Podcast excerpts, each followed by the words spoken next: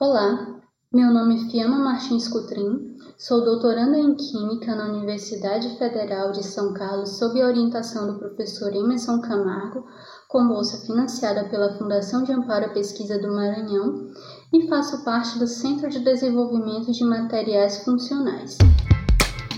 CDMF Pesquisa, um dropcast sobre as pesquisas desenvolvidas no Centro de Desenvolvimento de Materiais Funcionais, na voz dos próprios pesquisadores.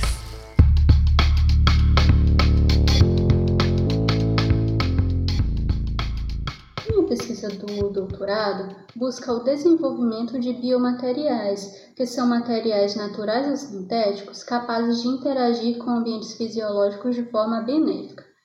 Esses materiais podem ser do tipo cerâmicos, metálicos, poliméricos e compósitos. Próteses, por exemplo, são materiais que são capazes de reabilitar uma determinada região do corpo. Estentes também são biomateriais que são capazes de evitar a obstrução de artérias. As pesquisas no desenvolvimento de biomateriais nanoestruturados tem crescido bastante em áreas como regeneração óssea e entrega de medicamentos. A minha pesquisa de doutorado busca especificamente o desenvolvimento de biomateriais para a entrega de medicamentos. A entrega de medicamentos é um dos métodos mais utilizados no tratamento de doenças, Porém, essa entrega precisa ocorrer de forma controlada, de forma que a concentração do fármaco seja efetiva ao longo do tempo, sem precisar atingir o nível tóxico. Biomateriais podem não apenas fazer a entrega e liberação controlada de medicamentos, mas também garantir a proteção da molécula contra eventuais degradações em sistemas biológicos.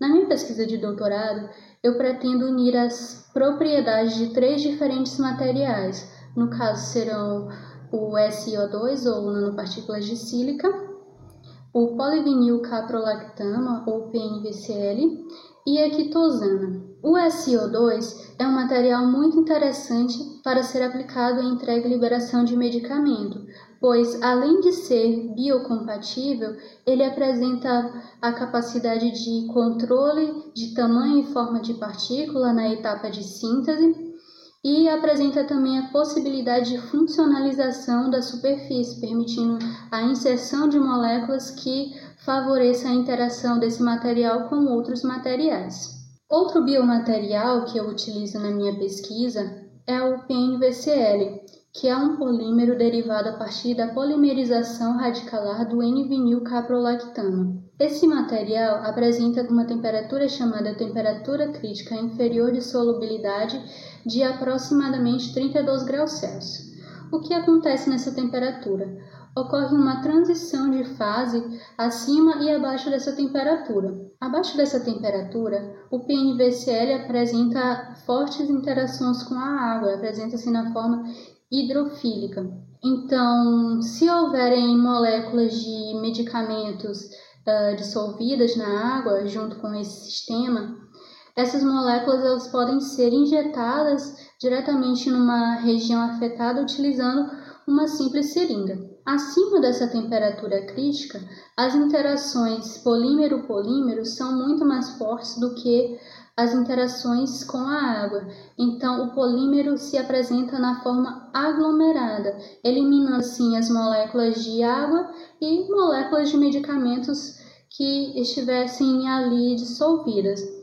Essa liberação dessas moléculas de água e de medicamento são o que vão garantir a liberação do medicamento, possivelmente de forma controlada e com o estímulo da temperatura. Já a quitosana, que é outra fase polimérica do compósito que eu estou estudando, é um polímero natural obtido a partir da desacetilação da quitina e esse polímero apresenta grupos amino e grupos carbonílicos em sua estrutura. Esses grupos garantem que a quitosana seja um polímero que reage a diferentes estímulos de pH, ou seja, ele é um polímero pH sensível. Mas o que acontece com a variação do pH? Em pH ácido, em pH levemente ácido, a quitosana apresenta uma solubilidade muito maior do que em meio básico. Então, esse polímero ele pode ser aplicado em sistemas de liberação controlado de medicamento, uma vez que geralmente regiões doentes como câncer apresentam um pH menor do que células saudáveis. Assim, unindo as propriedades desses três materiais, é possível produzir um biomaterial funcional, inteligente, que é capaz de reagir a diferentes estímulos, como pH e temperatura, para fazer a entrega e a liberação controlada de medicamentos em sistemas biológicos. CDMF Pesquisa é uma produção do Laboratório Aberto de Interatividade para a Disseminação do Conhecimento Científico e Tecnológico, o LAB, e do Centro de Desenvolvimento de Materiais Funcionais, o CDMF.